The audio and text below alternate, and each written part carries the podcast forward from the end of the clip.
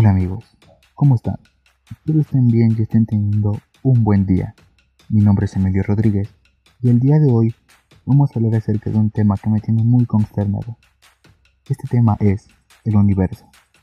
Pero ¿por qué digo que me tiene muy consternado? La verdad es que el universo no tiene tanta explicación o no ha sido tan fácil de explicar como la gente lo entiende. Así que el día de hoy hablaremos de ello. Acompáñenme.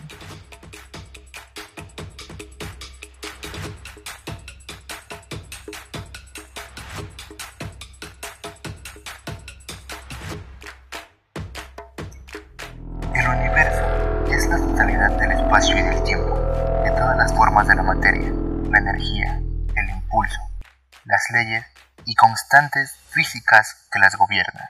Sin embargo, el término también se utiliza en sentidos contextuales ligeramente diferentes y alude a conceptos como cosmos, mundo o naturaleza. Su estudio en las mayores escalas es el objeto de la cosmología, disciplina basada en la astronomía y la física, en la cual se describen todos los aspectos de este universo con sus fenómenos.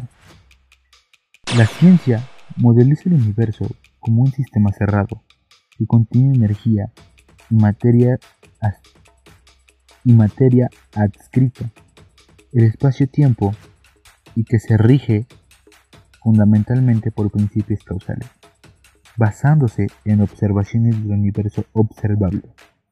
Los físicos intentan describir el continuo espacio-tiempo en el que nos encontramos junto con la materia y energía existentes en él. Los experimentos sugieren que el universo sea regido por las mismas leyes físicas constantes a lo largo de su extensión e historia. Es homogéneo e isotrópico. La fuerza dominante en distancias cósmicas es la gravedad y la relatividad general es actualmente la teoría más exacta para describirla. Las otras tres fuerzas fundamentales y las partículas en las que actúan son descritas por el modelo estándar. El universo tiene por lo menos tres dimensiones de espacio y una de tiempo, aunque experimentalmente no se pueden descartar dimensiones adicionales. El espacio-tiempo parece estar conectado de forma sencilla, y el espacio tiene una curvatura media, muy pequeña o incluso nula, de manera que la geometría euclidiana es, como norma general, exacta en todo el universo. La teoría actualmente más aceptada sobre la formación del universo fue teorizada por el canónigo belga Lamaitre a partir de las ecuaciones de Albert Einstein. Lamaitre concluyó que el universo no era estacionario, el universo tenía un origen. Es el modelo del Big Bang, que describe que la expansión del espacio-tiempo a partir de una singularidad espacio-temporal. El universo experimentó un rápido periodo de inflación cósmica que arrasó todas las irregularidades.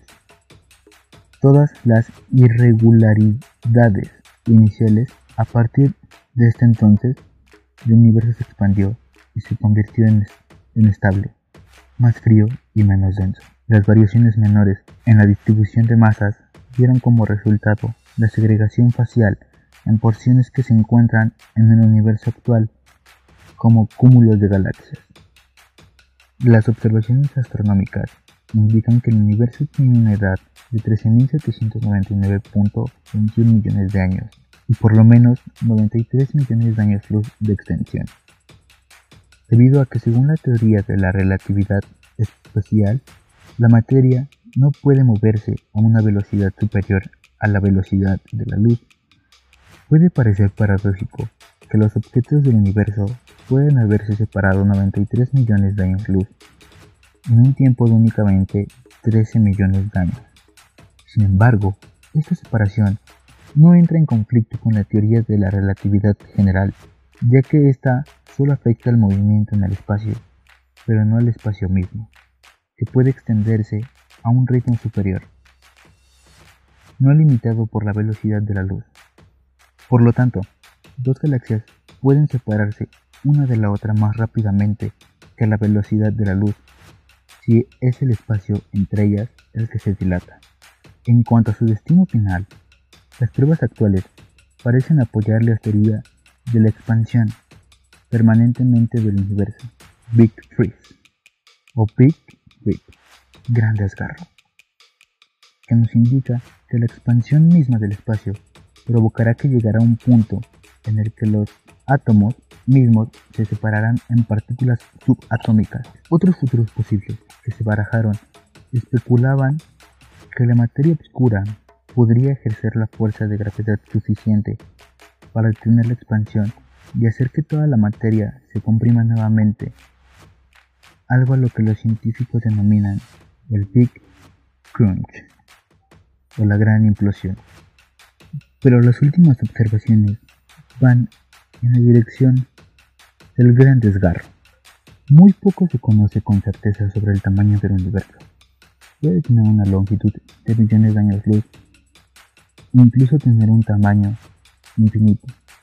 Un artículo de 2003 dice establecer una cuota inferior de 24 gigaparsecs, 68 68 mil millones de años luz para el tamaño del universo, pero, no hay ninguna razón para creer que esta cota esté de alguna manera muy ajustada.